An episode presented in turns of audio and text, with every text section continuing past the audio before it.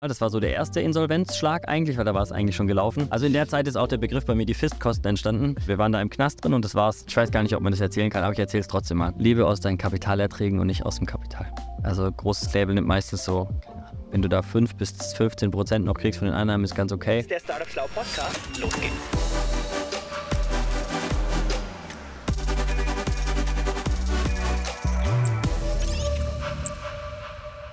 So, ihr lieben Leute, ich bin heute in der Stuttgarter Innenstadt. Es hat schon knackige 26 Grad hier, ist also auch im Bulli schön warm. Ich bin umso happier, dass ich einen schattigen Parkplatz gefunden habe.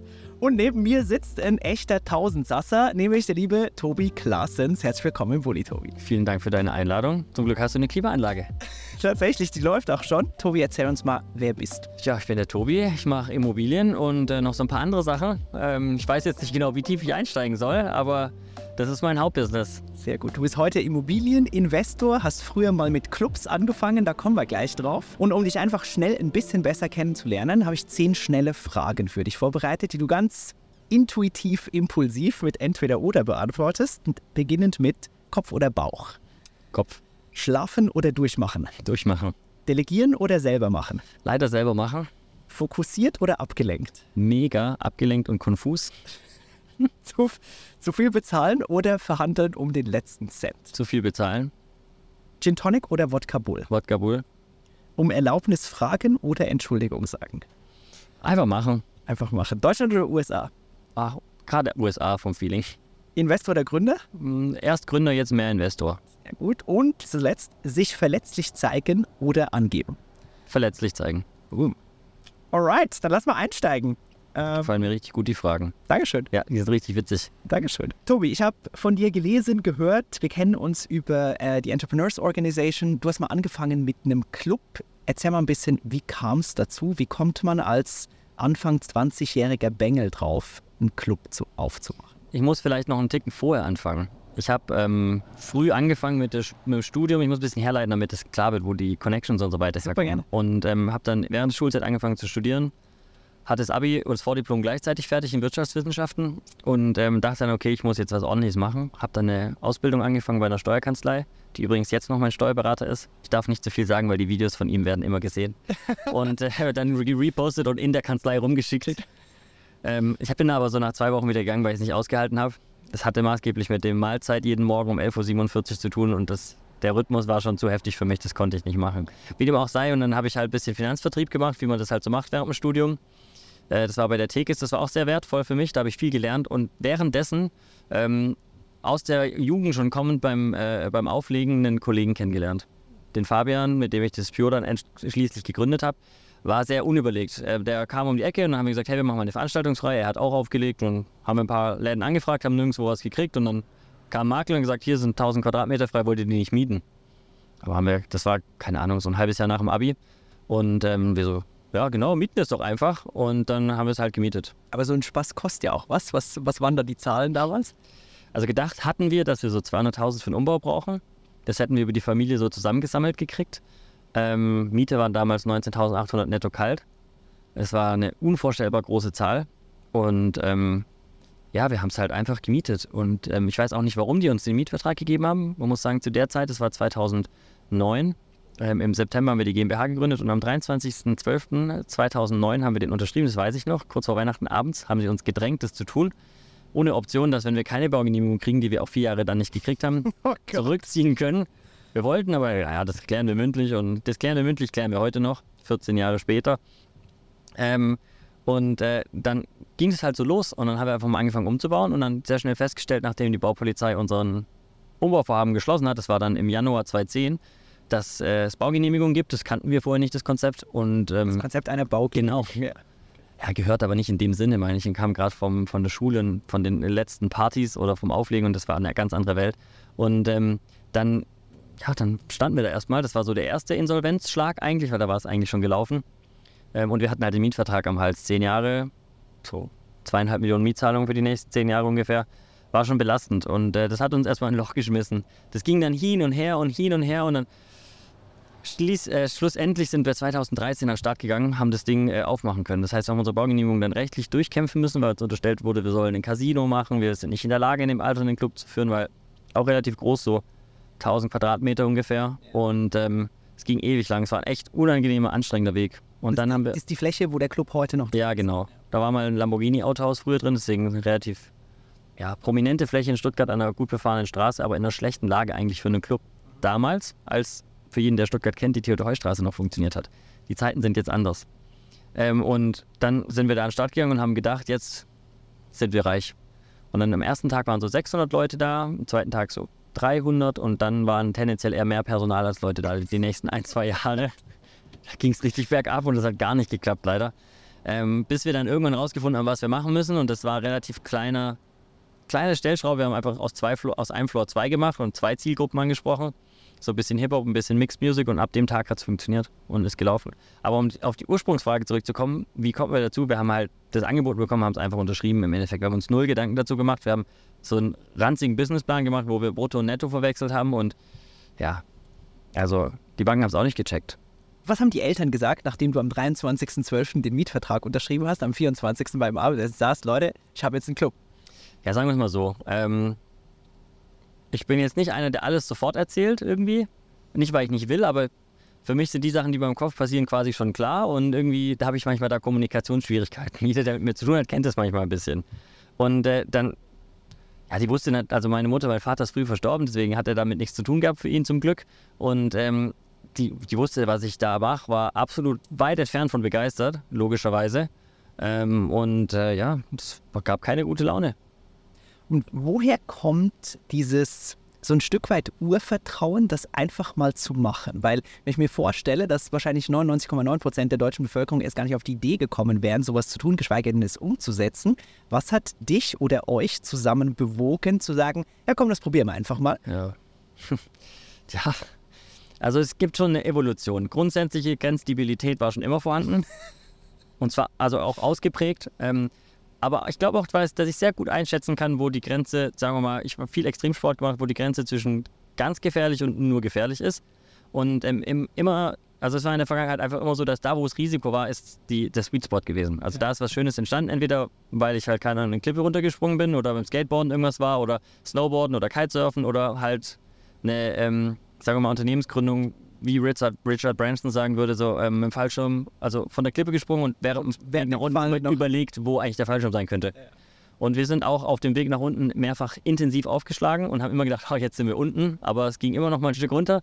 Das war schon sehr schlimm. Und ähm, dieses Urvertrauen, ja, ich weiß nicht. Ich habe einfach, das ist einfach da. Also ich habe grundsätzlich ein hohes Vertrauen ins Leben. Ähm, ich würde mein also meine Freundin regt sich massiv drüber auf, mein Auto ist nie abgeschlossen. Das steht auch nachts dann offen, dann ist das MacBook drin und es passiert aber auch nie was bei mir. Und ähm, ich würde nicht mal meine Haustür zuschließen. Also Ich verrate jetzt auch nicht, an welcher Straße wir in Stuttgart hier sind. das Büro ist abgeschlossen. Das Büro ist abgeschlossen. Muss abgeschlossen sein, weil sonst kommt die Bürogruppe und mahnt, Ja, wer hat das Büro offen gelassen? warte das an. Nee, aber das ist einfach da, dieses Grundvertrauen. Ja, das stimmt schon. Und erzähl mal, wie habt ihr das? Ich stelle mir vor, du bist monatlich in dieser Mietzahlungspflicht drin. Wie habt ihr das quersubventioniert? Weil es kam ja nicht aus dem Geschäft. Wie seid ihr da in Cash gekommen, um das. Oder habt ihr einfach geprellt? Hat es nicht bezahlt. Also in der Zeit ist auch der Begriff bei mir die Fistkosten entstanden. Die Fistkosten. Ja, weil die gehen ganz schön tief rein und die sind da. Und diese 20k Miete im Monat, die waren schon heftig. Klar, wir haben die nach drei Monaten nicht mehr zahlen können, weil wir out of money waren. Ähm, da haben wir dann auch eine gute Million äh, Mietverbindlichkeiten angehäuft, die wir bis zum heutigen Tage teilweise noch rumtragen und verhandeln und abschreiben und rummachen. Und wir hatten ja die mündliche Zusage, dass wir es nicht zahlen müssen, solange wir keine Baugenehmigung hatten. Ja. Und die hatten wir in den ersten, sagen wir, 40 Monaten auch leider nicht. Und In der Zeit habt ihr es auch nicht wirklich bezahlt. Nö, aber die Bilanz hat halt so ihren Weg genommen. So. Ja, Hat verstehe. unser Verlustvertrag aufgebaut, was dazu geführt hat, dass ich vorletztes Jahr das erste Mal Steuern zahlen musste. Ja, aber wir hatten schon noch ein bisschen was auf der hohen Kante im negativen Bereich. Auch gut, weil es eine GmbH und Co. KG war. War übrigens gut, weil ohne GmbH und Co. KG wären wir direkt insolvent gewesen. Die ist nur zahlungsunfähig. Kleiner Erklär mal- Geheimtrick. Erklär mal kurz den Unterschied. Ja, also wenn ich bei einer GmbH bin, bin ich zahlungsunfähig und insolvent. Das heißt, ich muss Insolvenz anmelden, wenn ich nicht mehr zahlen kann. Ja. Das ist eine Kapitalgesellschaft. Eine GmbH und Co. KG ist eine Personengesellschaft. Ja. Die kann halt nicht zahlen, aber die ist nicht insolvent in dem Moment. Das war Zufall, aber hat uns das Leben gerettet auch. Ah, wow. Ja. Ja, weil sonst wärst du in die, Straf die äh, persönliche Strafbarkeit. Ja, da, da waren wir schon auch drin, wo du gefragt hast, wie habt ihr euch finanziert? Da können wir direkt anschließen. Ich erinnere mich an einen Tag, da kam dann irgendwann mal so ein roter Brief, also mit Haftbefehl. Also kein gelber, Kein sondern gelber mehr. roter. Den kannten wir dort auch nicht. Gelb war dann irgendwann normal, so nach drei Jahren. Also, am Anfang nervös und dann irgendwann. Förmliche Zustellung. Ja, irgendwann ist es halt, es war, es war weit über den Punkt hinweg, wo, wir, wo, wir, wo wir gedacht haben, wir kriegen die Kurve. Aber wir konnten auch nicht raus. Also es gab keine Möglichkeit. Wir waren da im Knast drin und das war's. Und der Knast hat uns auch festgehalten. Ja, und dann kam der Rote und das war, da hatten wir schon offen. Und dann äh, war jeden Abend Polizeikontrolle aus Stuttgart raus und ich weiß noch, bin ich mit meinem Citroën C1, 32 PS, nach Hause geheizt. Dann kommt die Polizeikontrolle und ich denke so an den roten Brief und denke so, Scheiße, haben die da ein zentrales Register? Und ich weiß noch, da hatte ich einen Megapuls. Ich fahre dahin, Bon, haben Sie jetzt gewunken? Nein. Okay, schöne Weiterfahrt. Ich so, oh Gott sei Dank. Weil ich dachte, hey, wenn ich jetzt noch in den Knast komme, wegen, keine Ahnung, 19 Euro nicht gezahlt, weil teilweise waren keine krassen Beträge, haben wir dann danach direkt geklärt, das Problem. Ähm, und zu deiner Finanzierungsfrage jetzt. Wir haben eine Brau ein Brauereidarlehen gehabt am Anfang. Ich weiß gar nicht, ob man das erzählen kann, aber ich erzähle es trotzdem mal. Und ähm, irgendwann haben wir noch ein Brauereidarlehen gehabt und noch eins und noch eins und noch eins. Was bedeutet Brauereidarlehen? Du schließt einen Vertrag mit Du denen ab, hey, wir schenken euer Bier aus, dafür kriegen wir Cash. Du schließt einen exklusiven Vertrag mit denen ab. Exklusiv bedeutet nur ein. Eine Brauerei, später waren es mehr. Und irgendwann haben die untereinander gesprochen, hey, ich habe einen neuen Club, hey, ich auch, hey, ich auch. Oh, wir haben alle den gleichen Club. Mhm. Und ähm, das hat uns zwar geholfen kurzfristig, aber hat dann auch mittelfristig für Schmerzen gesorgt. Ja. Ähm, wir haben uns mit allen dann geeinigt. Fun Fact, der Geschäftsführer der einen Brauerei ist mit Fabi quasi letztes Jahr in Kroatien Bootsnachbar gewesen beim äh, Segeln. Ähm, der Fabi hat Fabi ist ein Mitgründer. Mitgründer, ja. Hat ihn leider nicht darauf angesprochen. Ich habe gesagt, hey Fabi, jetzt hätte ich ihm sofort erzählt, was da passiert ist. Ja, ja. Ich sage jetzt extra keine Namen zu den Brauereien. Aber ähm, ganz am Ende haben wir tatsächlich dann nochmal eine Brauerei gefunden, die uns die letzten 200.000 ähm, gegeben hat und die hat uns dann quasi über, über die Wupper gebracht. Die anderen haben wir alle komplett bezahlt. Keine Vergleiche, alles 100% bezahlt, inklusive leider extrem hohe Inkassogebühren. Wahrscheinlich fast das gleiche nochmal. Ähm, genauso wie alle anderen Schuldner. Wir haben da echt einen riesen Schuldenberg mit uns rumgetragen. War aber eine krasse Erfahrung, weil jetzt im Immobilienbusiness das letzte Jahr war nicht geil. Ähm, war aber im Verhältnis zu dem, was davor war, ja, keine Ahnung, wie so ein 20 Zenti, äh, also das davor war so ein, da fehlt die Brücke zwischen zwei, äh, zwei Bergen und jetzt war es so ein 2 Zentimeter Schlagloch. Wo man einfach schnell rüber. Ja, das war einfach unrelevant. Ja. Kannst du so eine Zahl nennen? Was habt ihr so für einen Schuldenberg vor euch hergeschoben, da mit Mitte 20? Ja, bestimmt zwei Millionen, zwei, vielleicht zweieinhalb Millionen. Aufgeteilt auf euch beide. Ja, Zusammenhalt in der Firma. Wie seid ihr damit umgegangen? Weil ich erinnere mich, mein Mitgründer Matthias und ich, wir haben auch privat gebürgt für mittel sechsstellige Summen, also ein paar hunderttausend, haben uns da nicht so viele Gedanken gemacht. Es wurde dann auch sehr ernst und da wurde uns das Konzept private Bürgschaft bekannt. Ähm, aber wenn ich mir vorstelle, dass aus sechs plötzlich noch sieben Stellen würden, gut, irgendwo denke ich mir, ja gut, das kommt dann auch nicht mehr so groß drauf an, aber wie seid ihr damit umgegangen? Genau so ist es. Also einmal gab es ja auch andere Clubs, die schon offen hatten, die uns abgelenkt haben mit Alkohol und so. Wir haben das schon auch gefeiert währenddessen und hatten auch wirklich eine gute Zeit. Äh, wir hatten auch ähm, in dem Gebäude, sagen wir mal, ja, ein bisschen Narrenfreiheit, weil wir hatten das Gebäude und zwar niemand außer uns drin. Das sind sechs Stockwerke in der Stadtmitte, 6000 Quadratmeter und irgendwann hatten wir das Stockwerk drüber noch, das war dann quasi unser, unser Private Club. Da waren dann Kumpels, wir hatten ein Schlafzimmer eingerichtet und so. Wir haben da mehr oder weniger gelebt über der Baustelle, wo sich auch lange nichts getan hat. Wir haben auch in der Baustelle hier und da eine Veranstaltung veranstaltet, die jetzt nicht so öffentlich war, war kleine Runden. Nicht jetzt 1000 Leute, aber so 20, 30, das war immer lustig. Ähm, und aber dieser Schuldenberg, der war schon schwer, aber irgendwann war er auch egal. So, weil, so wie du sagst, weil ob das jetzt eine Million ist oder 100 Millionen, wenn du nichts hast, dann ist das egal, weil Mhm. Das wird dann Da passiert ein nichts. virtuelles Nee, selbst, ja genau, und das, ich meine, Geld ist ja eh ein virtuelles Konzept und war eine gute Schule dahingehend, weil das uns beigebracht hat, damit umzugehen. Ähm, und hat mich auch äh, beigebracht, wie ich, ähm, sagen wir mal, äh, Problemsituationen löse. Da gibt es dann den berühmten Kommatrick beim Finanzamt. Wenn man die Umsatzsteuer mal wieder überweisen muss, aber keine Kohle hat, dann sind es halt zwei Kommas manchmal oder drei. Und ähm, manchmal mussten wir den, ähm, den Zettel vom Briefkasten abreißen, dass wir nicht zustellbar waren. Und da hat man so die ganzen Tricks gelernt, die man lernen muss, wenn man wirklich am, am Rande der Existenznot ist, um trotzdem durchzukommen. Ja. Ja, das war schon sehr intensiv. Und ich hoffe, dass ich diese Sachen auch nicht mehr machen muss. Hat dich das irgendwie abgestumpft? Ja, im Positiven und im Negativen. Im Negativen, weil da machen wir einen Immobiliendeal, wo eine Million Deckungsbeitrag drauf, rauskommt. Und meine Reaktion ist, ja, so, piep, vielleicht. Oder wir verlieren eine Million und meine Reaktion ist auch so, piep.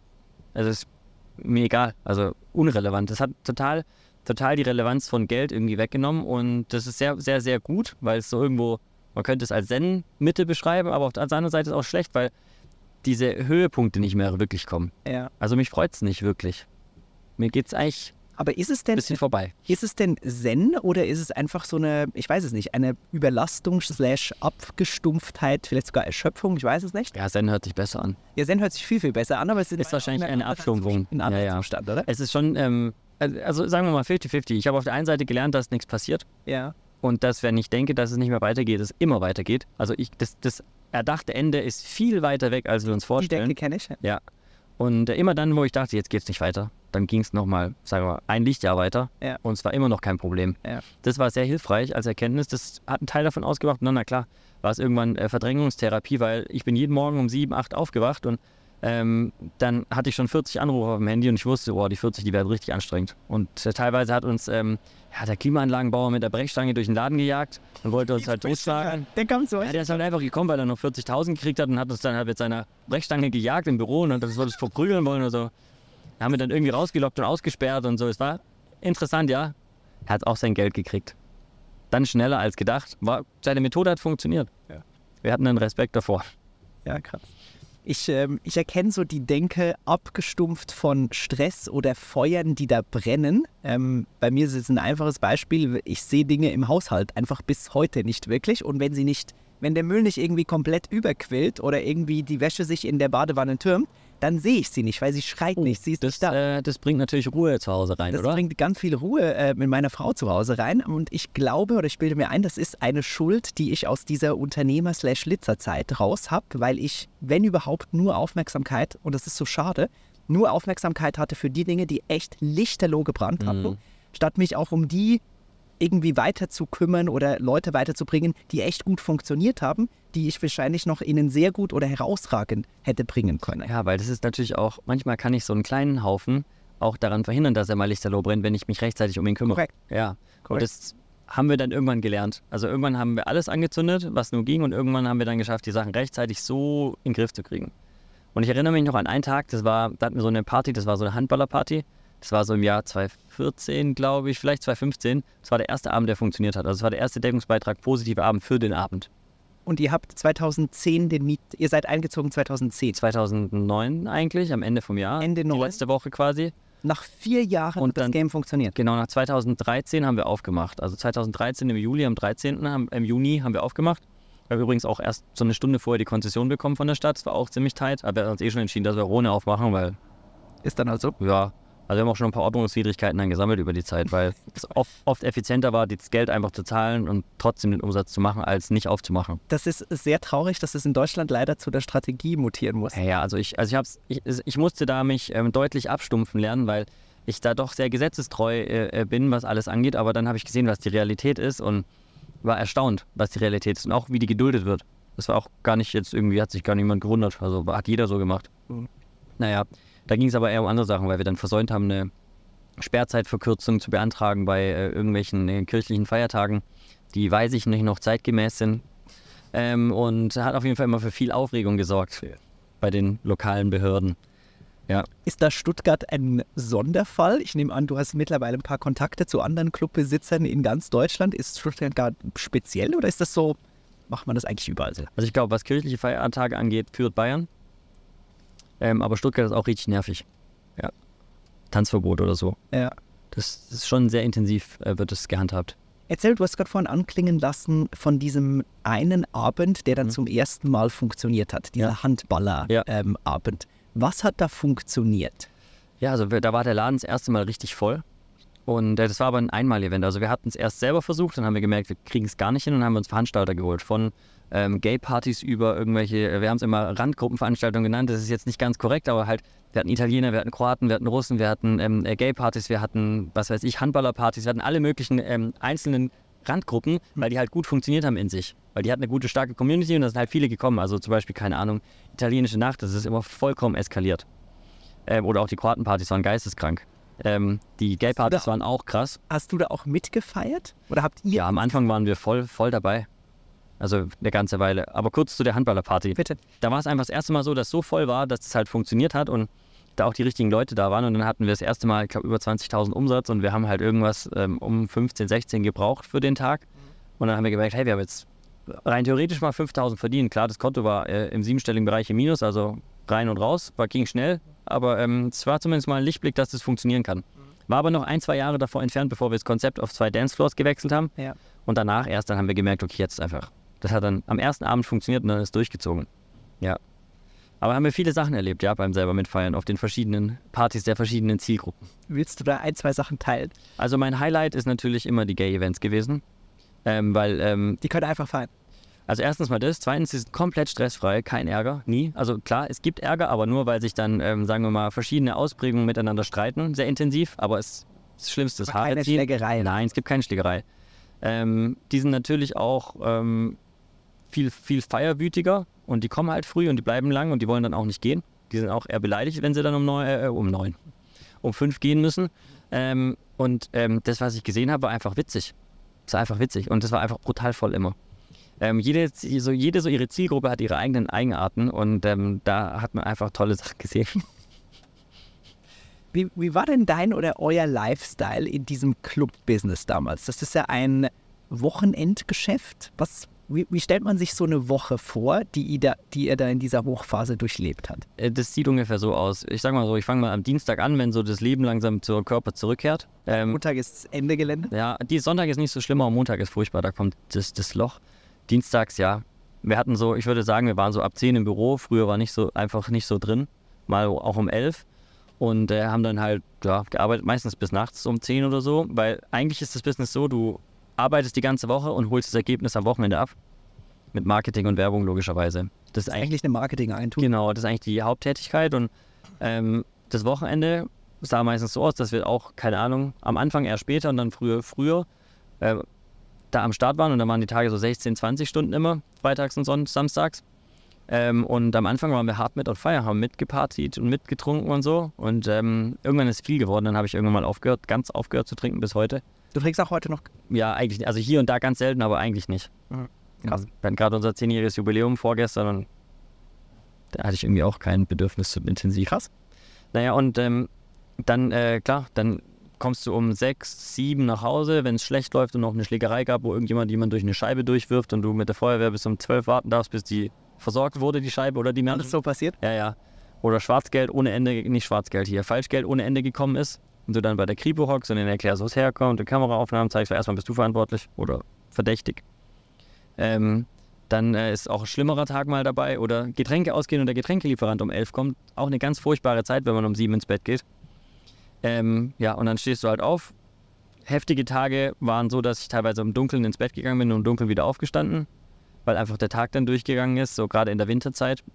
Ähm, und ja, ich, also das war schon sehr anstrengend. Und dann ist es so, dass der ähm, Zeitzonenwechsel zurück in die normale Welt natürlich dann ab Sonntag losgeht. Der Sonntag geht noch so irgendwie und Montag ist immer. Es war so ein Loch. Ich bin froh, dass ich aktuell nicht mehr dort bin, weil beides zusammen würde nicht funktionieren. Was Das- du beides? Also Immobilienbusiness und der Club. Ja. Also vor Ort sein, weil das ist einfach ein Fulltime-Job. So 70, 80 Stunden die Woche brauchst du auf jeden Fall, wenn du es selber du machst. musst auch da sein. Es gab keine Möglichkeit, dass ihr euch. Wir haben es nicht hingekriegt am Anfang. Wir mussten erstmal selber das Business lernen, um es dann auch weitergeben zu können, wie es funktioniert und von, von der Ferne aus zu, zu controllen. Was würdest du sagen, Kat, wenn du das Wort Lernen bedienst? Was waren so ein, zwei richtig krasse Learnings, die sich da in dieser Zeit für dich unternehmerisch eingeprägt haben? Also was das Nachtleben angeht, habe ich gelernt, dass die Menschen wesentlich abgefuckter sind, als ich dachte. Also insgesamt? Insgesamt äh, wesentlich und ähm, da musste ich sehr viel, äh, sagen wir mal, Vorschussvertrauen, was ich jedem gebe, kontrollieren lernen, was ich bis heute nicht so gut kann, weil das nicht meine Art ist, aber da ist einfach viel schief gegangen und uns, sagen wir mal, weggenommen worden. Ähm, das ist, äh, das ist, Also beklaut und ja, ja, ja, ja, ohne Ende. Ja, da ist schon im sechs, vielleicht siebenstelligen Bereich Geld weggeflogen. weil da einfach super viel Bar, also ist ja, Ja, nur Bargeld. Bargeld unterwegs. ist. Ja, es ist so 90 Prozent. Also jetzt nach Corona hat sich ein bisschen geändert. Da hat sich die, äh, sagen wir mal, die Lust auf EC-Zahlungen erhöht, aber vor Corona waren das 95 Prozent, würde ich sagen, Cash. Ja. Keiner hat im Club mit einer Karte gezahlt. Ähm, und ein anderes Learning ist, ähm, dass dieses in was gut werden nur mit massivem Stundenaufwand funktioniert. Ja. Und zwar nicht so, ähm, hey, ich habe jetzt Bock auf vier Tage Woche. Alle, die das möchten, dürfen gerne zu Hause bleiben, weil die werden es nicht schaffen. Ich habe leider noch keinen vier Stunden Woche erfolgreichen Mensch getroffen, der nicht davor seinen Soll geleistet hat Ja. und jetzt so tut, als ob er easy effizient wäre. Kann sich gerne bei mir melden, wer das kann.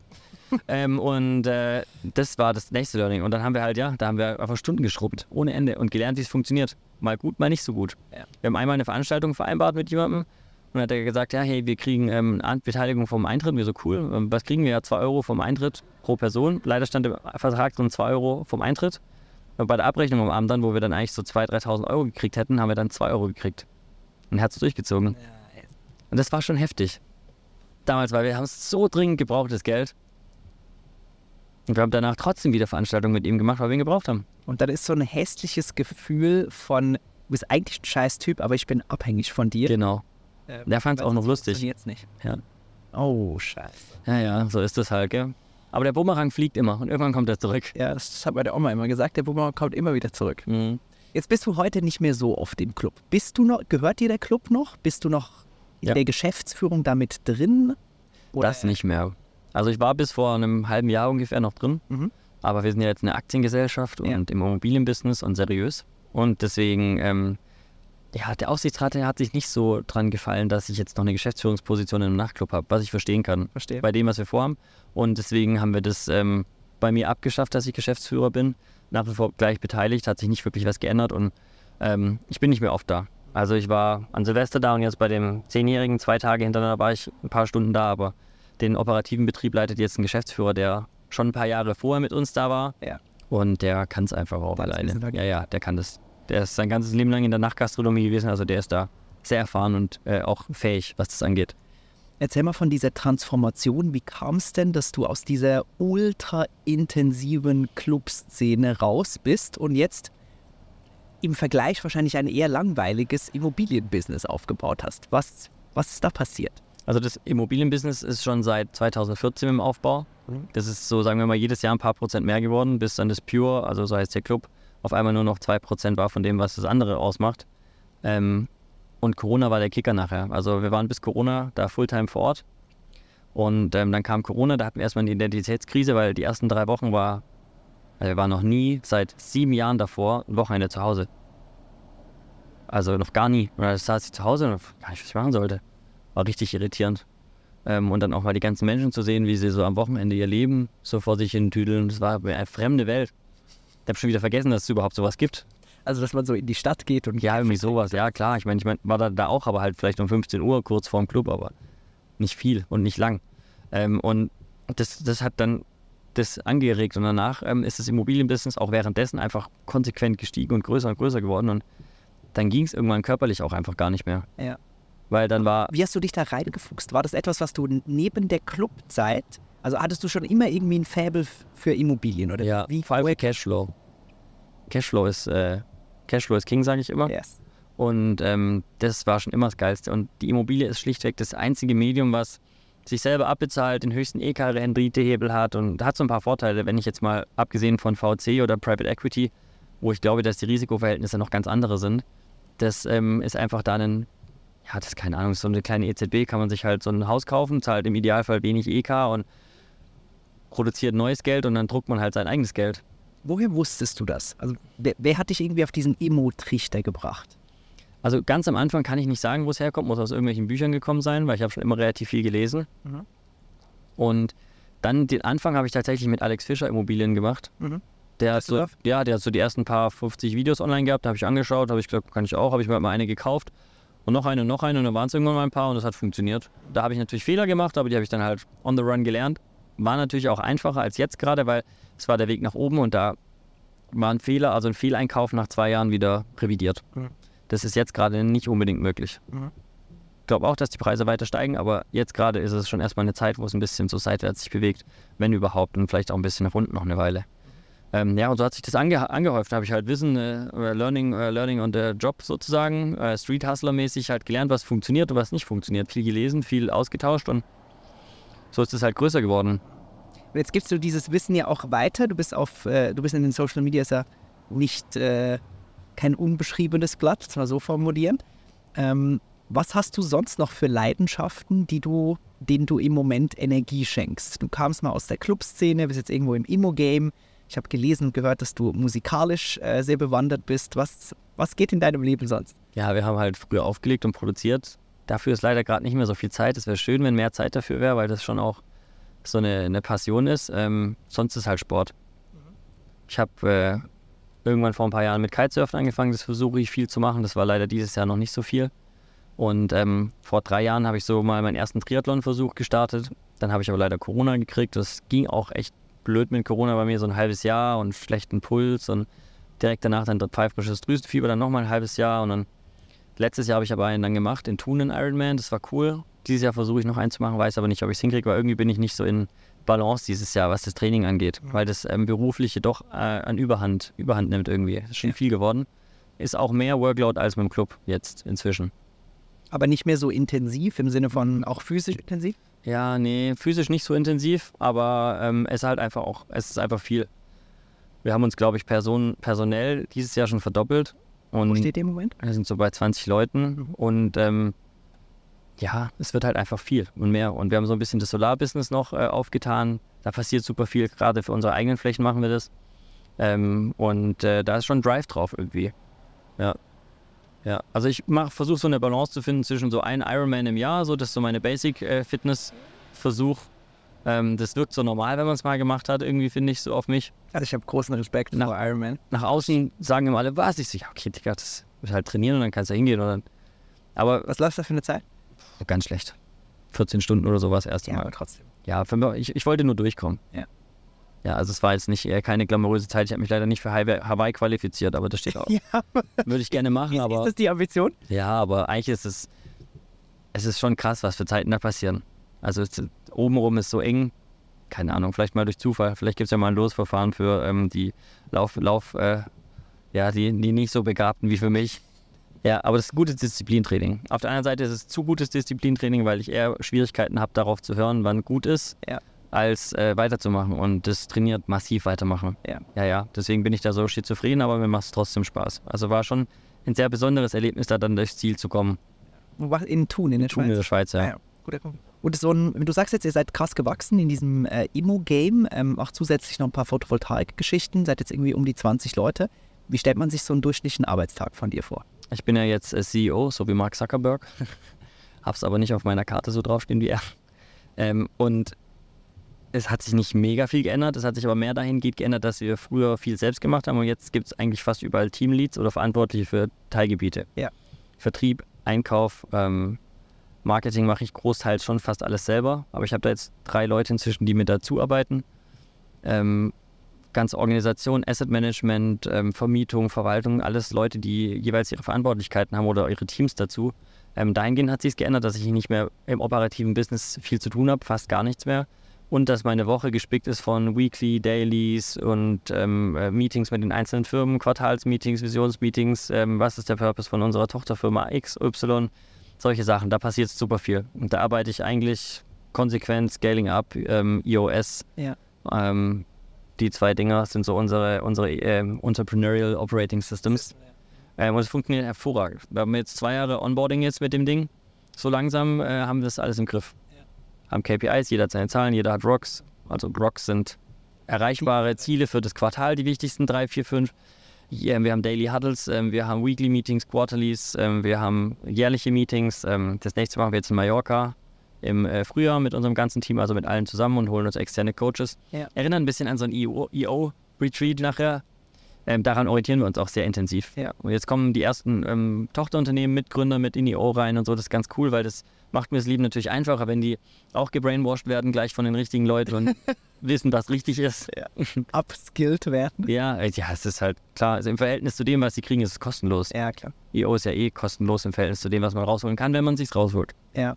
You get what you give. Ja. Wie gefühlt äh, so oft im Leben. Ja ich werde irgendwie den Gedanken oder dieses Gefühl nicht los, dich so in dieser Clubszene richtig intensiv verortet wahrgenommen zu haben und jetzt irgendwie so ein bisschen, ja, ich mache mal hier, ich mache mal Huddle da. Es, es, klingt fast so ein bisschen ähm, einfach zu managen im Vergleich zu dieser urharten Zeit, wo du eigentlich herkommst. Ist das eine Konsequenz draus? Also du, du willst dir es bewusst im Moment etwas leichter nehmen oder woher kommt das? Eigentlich ist es schon schwieriger jetzt.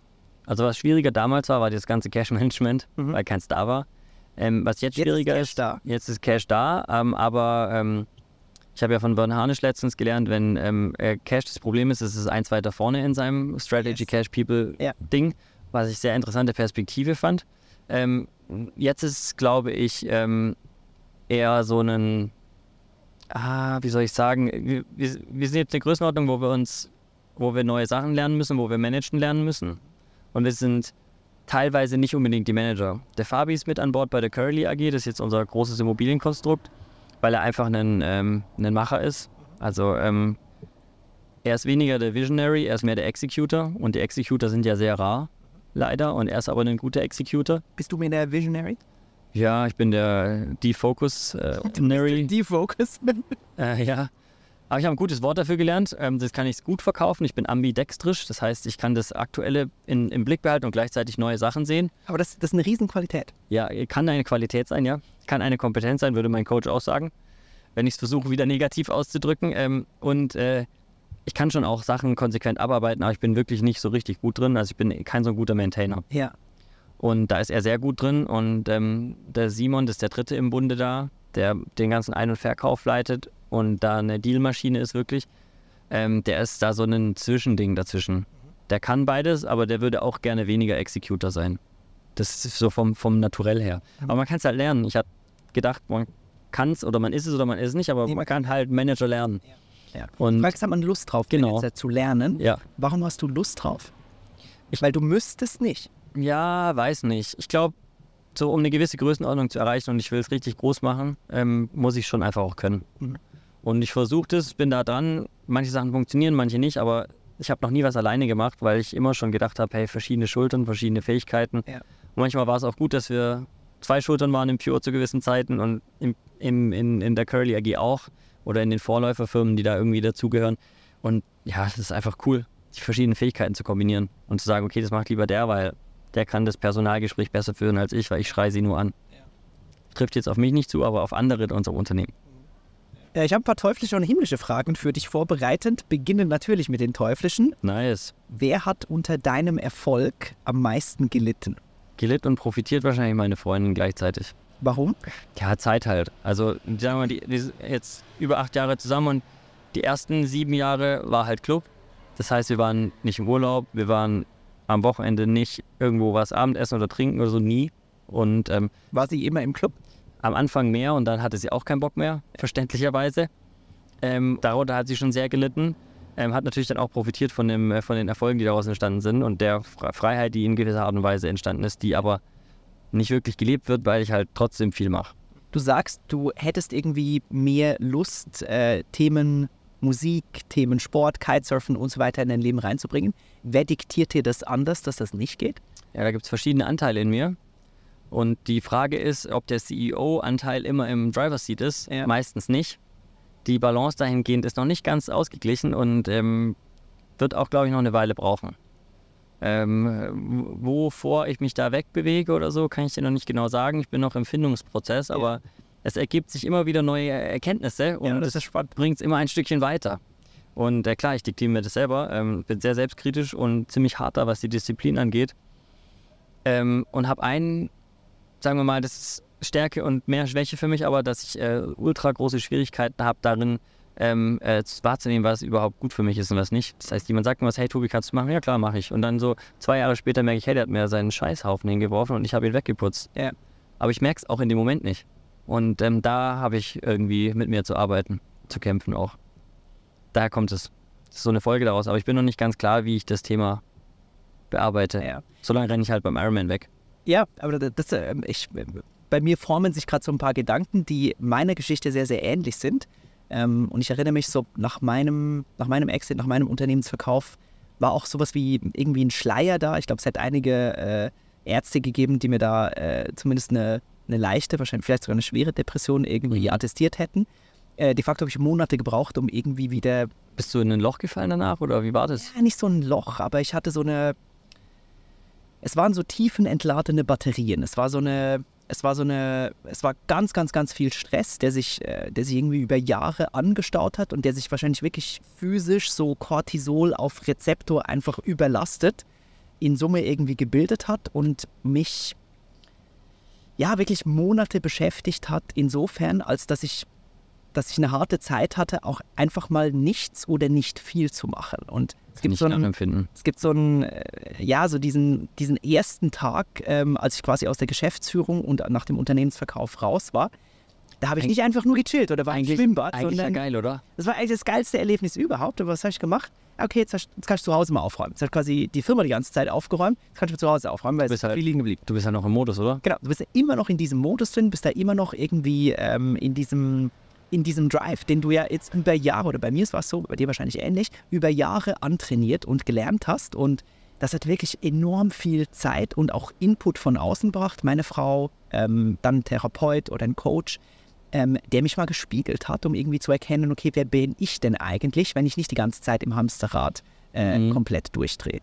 Und da bin ich ganz, ganz dankbar um sehr, sehr viele Erfahrungen und Erkenntnisse aus diesem, äh, aus diesem Prozess, die dann oft Erkenntnis geblieben sind, aber viele davon haben auch den Weg in die Umsetzung gefunden. Ähm, wo es nachher zum Beispiel eine Camperreise ging, Mhm. über sieben Monate, Boah, die, mein, mich, die mich ganz viel hat reflektieren lassen über, Wo warst echt- du da? ich bin mit einer Frau von Frankfurt die ganze Adriaküste bis nach Athen runtergefahren äh, und wieder zurück und das hat, das hat ganz viel In dem Auto hier? nicht in dem Auto Ah, okay. tatsächlich aber war natürlich der erste Gedanke, in dem Camper ähm, den äh, Podcast zu machen. Aber der Camper ist doch ein bisschen größer, ist für eine Stadt komplett untauglich. Mhm. Äh, deswegen wurde es dann dieser Bulli. Ähm, aber ich habe auf dieser Camperreise mal fernab von diesem Hamsterrad irgendwie gemerkt, worauf ich eigentlich Bock habe. Und was jetzt über die letzten so zwei Jahre entstanden ist, hat da seinen Anfang genommen, weil ich eben nicht direkt ins nächste Hamsterrad reingesprungen bin. Ja, cool. Das ist auch eine Leistung. Ich sehe das bei vielen, die verkaufen. Ähm, die einen schaffen es, da diesen Absprung zu schaffen. Mach mal, lass mal die Systeme runterkühlen und gucken, wo bin ich, wo will ich hin. Erstmal zuhören und das ganze Geschrei, für, Geschrei verstummen lassen. Aber viele haben dann schon die sechs neuen Ventures am Start und Natürlich. ähm, auch sehr gefährlich. Ja. Deswegen habe ich mich auch dem, ähm, dem ähm, häufigen Investieren in viele kleine Unternehmen und hier abgetan. Also Ja. bei mir gibt es privat ETFs und sonst gar nichts. Ich habe ETFs, ich habe Immobilien, äh, Photovoltaik und zwei Beteiligungen. ETFs, äh, ja, bei mir gibt es Immobilien nur bei Curly. Mhm. Auch per Gesellschaftsvertrag. So wie ein guter äh, VC-Fond, der seine Partner äh, dazu anhält, ihre Beteiligung bitte im Fonds zu machen. Ist ja auch sinnvoll, ehrlicherweise. Und für mich ist es äh, Curly auch nachher so ein, so ein eigenes Rentenportfolio, weil ich habe Bock auf monatlichen Cashflow. Ja. Und ich sehe das bei ganz vielen, die haben auch Bock drauf, aber es gibt keinen. Es gibt keine passende Struktur, die das so umsetzen kann, wie man es braucht. Mhm. So dass der Leverage stimmt und dass das auch wächst und gleichzeitig trotzdem Kohle aus, raushaut. Was ist in eurem Konstrukt da einzigartig? Weil das klingt so, als ob das nicht so schwer zu replizieren ist. Ja, ist halt rechtlich noch sehr schwierig umzusetzen. Also äh, es gibt noch einen Scheideweg, der noch nicht äh, entschieden ist. Entweder es gibt äh, kein Produkt, sondern nur die Aktie. Das heißt, du kaufst die Aktie und wir kriegen es hin, das monatlich auszuschütten, was da an Gewinnen entsteht. Ähm, oder es gibt tatsächlich ein Produkt, wo Geld reingeht und ab dann kriegt man halt monatlich Geld. Ich präferiere die Aktie, weil ich hätte gerne ein Unternehmen eigentlich ohne Produkt und es ist so, so, so simpel und smart wie möglich, so ein bisschen Apple der Geldanlage. Aber da sind wir noch nicht ganz klar, wo wir uns dahin bewegen. Da sind wir in rechtlicher Beratung und drehen uns von links nach rechts, dann ein bisschen Blockchain, ein bisschen weniger Blockchain und das spielen wir aber gerade gar nicht, weil äh, sobald ich das Wort ähm, Blockchain sage, sagen alle Krypto und Krypto ist scheiße und aber die wissen halt nicht, dass Blockchain und Krypto zwei verschiedene Sachen sein könnten, Ja. theoretisch. Aber es wird nachher eh Blockchain, also es führt kein Weg dran vorbei. Das ist die Technologie, wo es drüber läuft. Idee ist nachher Handy auf, drei, zweimal klicken und dann ist Geld investiert und dann kriege ich monatlichen Cashflow. Spannend. Next up, wann hast du das letzte Mal ganz herzhaft Nein gesagt?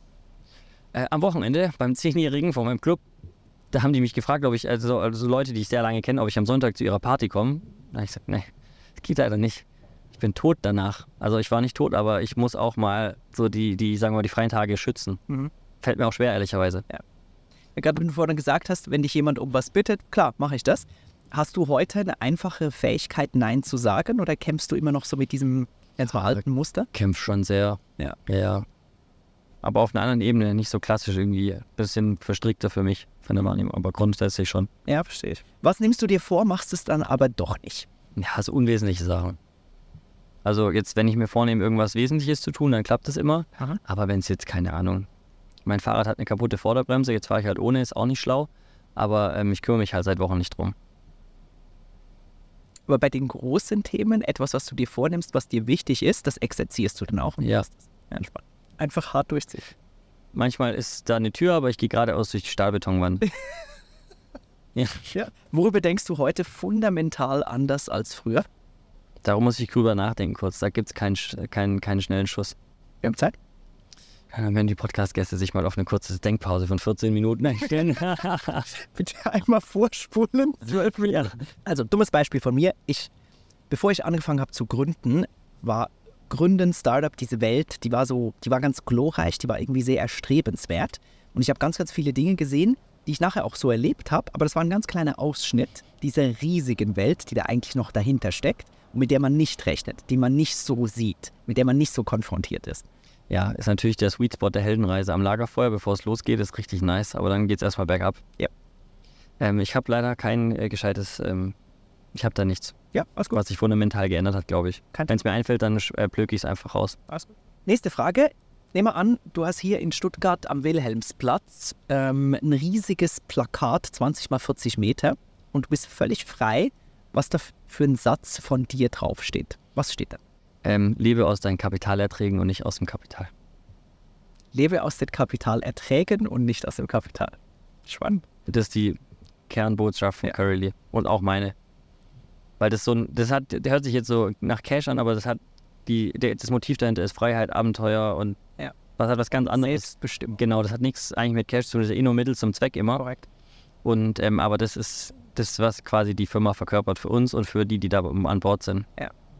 Welcher große Fehler oder welcher riesige Rückschlag war notwendig für den späteren Erfolg? Also einmal die Geschichte mit Pure, aber ich habe ähm, eine ganz, ganz große Liste. Ich bin in der dritten Klasse sitzen geblieben, weil ich eine Sonderschulempfehlung hatte und dann durfte ich doch aufs Gymnasium, weil ich meine erste Coach, Coach-Lehrerin hatte sozusagen. Die hat mich aufgepäppelt und frisch gemacht. Was hat die da gemacht? Ja, ich weiß nicht, die hat halt mich gut behandelt und gemerkt, dass ich schon frisch im Kopf bin, aber halt mega langweilig finde da. Und äh, dann war ich halt von, ja, überall eine 5 oder eine 6, äh, überall eine 1 nachher und das hat schon einen großen, großen, großen Unterschied gemacht. Ich habe die übrigens letztens Was, ange... was hat die gedreht? Keine Ahnung, die hat mich halt, ähm, sagen wir, menschlich aufgefangen. Ja. Und äh, die anderen haben mich nicht so gekriegt oder ich mich denen nicht geöffnet und bei der hat es sofort ab Tag 1 funktioniert. Das war richtig gut. Ich habe die vor kurzem angerufen. Ich habe rausgefunden, wo sie, äh, wo äh, ihre Handynummer und so. Und dann habe ich sie angerufen und äh, ihr dafür Danke gesagt und sie hat sich auch sehr darüber gefreut. Mega schön. Die Frau Wörner. Die Frau Wörner. Ja. Shoutout. Erster Coach. Ja, Und seitdem gab es immer wieder Coaches. Unbewusst und dann sehr bewusst irgendwann. ja. Und irgendwann habe ich von Coaches abgedankt und bin jetzt eher bei Psychologen, weil ich gemerkt habe, Coach reicht meist, meistens nicht. ja. Mhm. Gönnst du dir das regelmäßig? Ja, morgen um 12 Uhr bin ich wieder da. Und hast du so einen regelmäßigen Turnus oder ist es So zwei Wochen würde ich sagen. Ja. Ja, doch. Also ich würde fast sagen, das sollte fast jeder machen. Ja. Hört sich immer, Coach hört sich immer ein bisschen geiler an. Das finde ich als Entree gut, auch für Mitarbeiter. Ja. Wo ich schon weiß, die brauchen dringend einen Psychologen, intensiv, aber jetzt fangen wir beim Coach an und dann machen die sich ein bisschen locker geistig und dann können sie so langsam mal weitergehen. Habt ihr Coaches auch für die Mitarbeiter in euren Unternehmen? Immer wieder, ja. Also wir haben verschiedene Sachen schon versucht. Wir haben noch keinen gefunden, der langfristig gehalten hat. Ja. Ähm, und äh, der nächste ist jetzt ein ehemaliges EO-Mitglied, Ja. der Michael Porz. Ja. Dem fangen wir in zwei Wochen oder so an. Mega spannend. Ja. Nehmen wir mal an, du kannst einen TED-Talk machen, darfst aber nicht über ein Themengebiet Immobilien, Club, Unternehmertum gründen sprechen. Was ist dein Thema? Dann ist mein Thema, ähm, wie, ähm, wie man richtig geil ähm, Menschen für sich gewinnt. Aber nicht im Sinne von Netzwerken, hey, ich mach was, damit der mir eine Immobilie abkauft, sondern wie ich richtig, richtig ähm, Freundschaften aufbaue. Weil ähm, da bin ich schon ziemlich gut drin. Erzähl mal. Ja, ich weiß nicht. Geht, läuft halt einfach. Die Leute merken, dass ich sie ähm, herzlich anerkenne irgendwie so. Und dann mögen die das und fühlen sich sicher und dann lassen sie es laufen. Natürlich entsteht daraus Business, aber ich habe tatsächlich nicht die Intention draus. Also ein Geschäftspartner von mir, der Simon, ist manchmal auch verwirrt, weil halt es ist sehr stark verhandelbar. Wir hatten die Frage vorher, aber ich komme nicht mehr auf die Idee. Also der Gedankengang, wenn ich was kaufe, zu verhandeln, der ist nicht da. Also dieser Reflex ist gar nicht da. Weil ich denke, okay, der sagt halt, er will 100.000, dann kriegt er halt 100.000. Das hat er ja gesagt. Sonst hätte er es eigentlich gesagt. Okay, das hätte er es nicht gesagt. Vielleicht wollte er auch nur 10.000 und freut sich über meine Naivität, aber da haben sich sicherlich auch schon viele drüber gefreut, aber das ist halt so äh, intern verankert, ja. Und ähm, deswegen, ich habe eigentlich auch keine Feinde. So. Also es, ich hinterlasse auch keinen, normalerweise hinterlasse ich keinen Scherbenhaufen. Außer die Person möchte das intensiv. Dann, also da kann ich nicht ändern. Ich versuch's und manche möchten nicht, die möchten dann halt nicht. Und dann wirst Aber ich lasse sie auch zurück. Wunsch, kommst Ja. du dem Wunsch nach. Ja, aber ich lasse sie auch zurückkommen, wenn sie wollen. Dann sage ich, ja, okay, ist kein Problem. Ja. Ja, da würde ich, glaube ich, äh, drüber reden dann. Ähm, erzähl noch was zum Thema Musik. Ähm, ich habe äh, bei der Kurzrecherche ganz viel Leidenschaft bei dir ähm, für Musik wahrgenommen. Du hast einen eigenen, oder ihr habt ein eigenes Label. Ähm, was macht ihr da?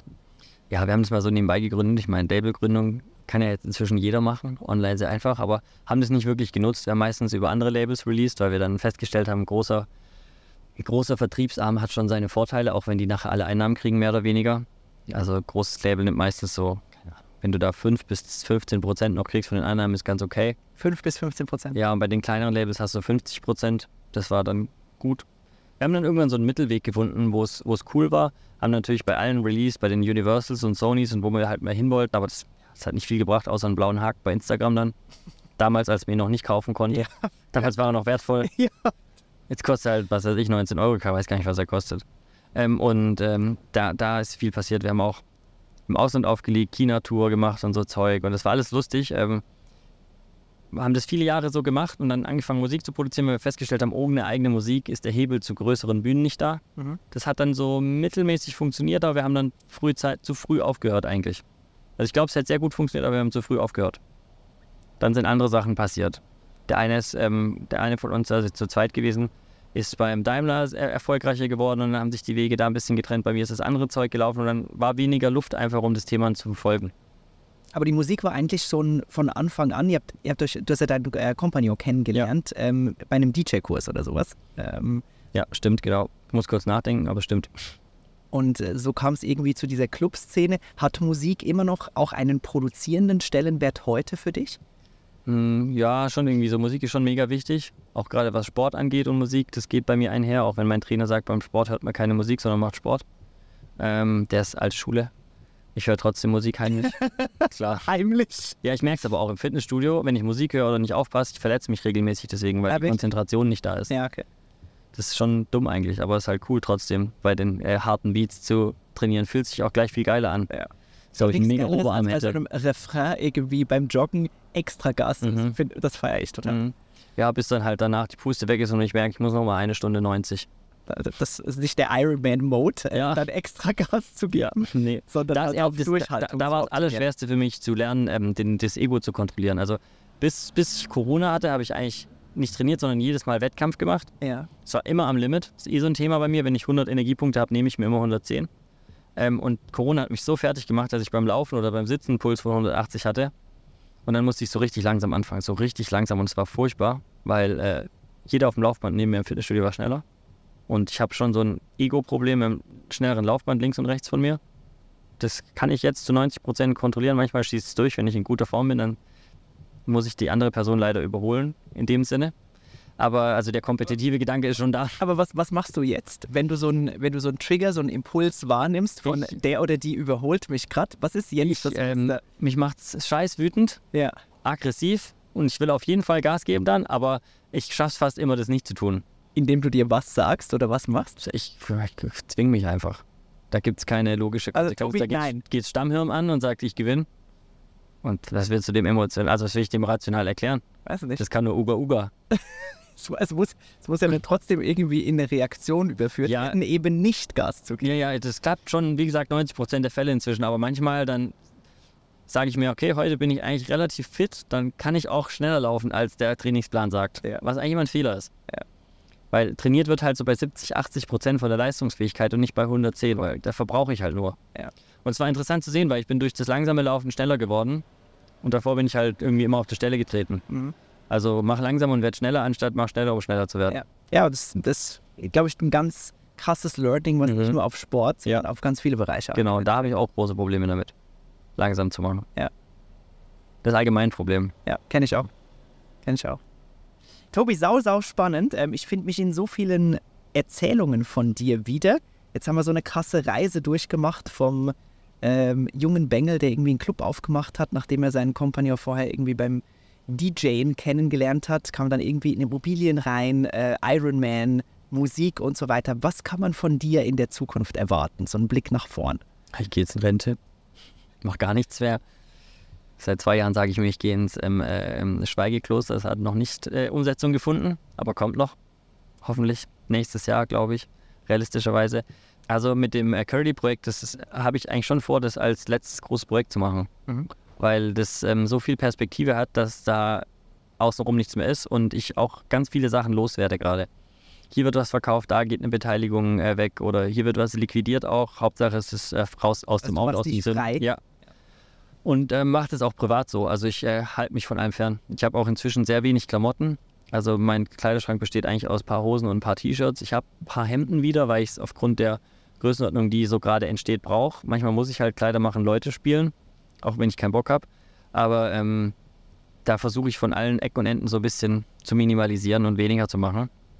Deswegen glaube ich, dass es da ähm, muss ich einfach nur jetzt ähm, ein paar Jahre machen und das nächste Berkshire Hathaway der Immobilienwirtschaft werden halt drei, vier Jahre. Mal gucken, vielleicht, Wir, wir geben uns mal drei, vier Jahre. vielleicht 40. Ja, aber ist doch mal eine Ansage. Und ich denke auch, dass ich so ab. Also wir wollen jetzt als erstes Zwischenziel mal 100 Millionen ähm, Portfolio aufbauen.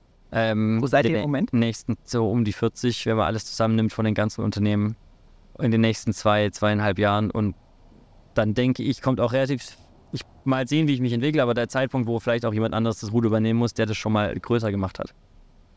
Weil eigentlich sind wir aus meiner Perspektive kein Immobilienunternehmen mehr, sondern Cashflow-Produzent. Mhm.